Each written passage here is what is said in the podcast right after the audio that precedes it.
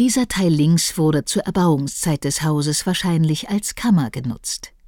Deshalb ist er vom restlichen Teil des Bodens mit einer Wand abgetrennt und hat auch Schiebefenster, die es normalerweise auf Dachböden nicht gibt. Rechts wurden über zwei Stockwerke die verschiedensten Erntegüter aufbewahrt, sowohl für den Eigenbedarf als auch für den Verkauf auf dem Markt. Unten lagerten Äpfel und Birnen, die zur besseren Haltbarkeit dick in Stroh verpackt wurden. Das Getreide wurde auf dem Spitzboden eingeschüttet. Gehen Sie nun bitte wieder nach unten und dann nach rechts in den Hof. Geben Sie dort die Nummer 86 ein.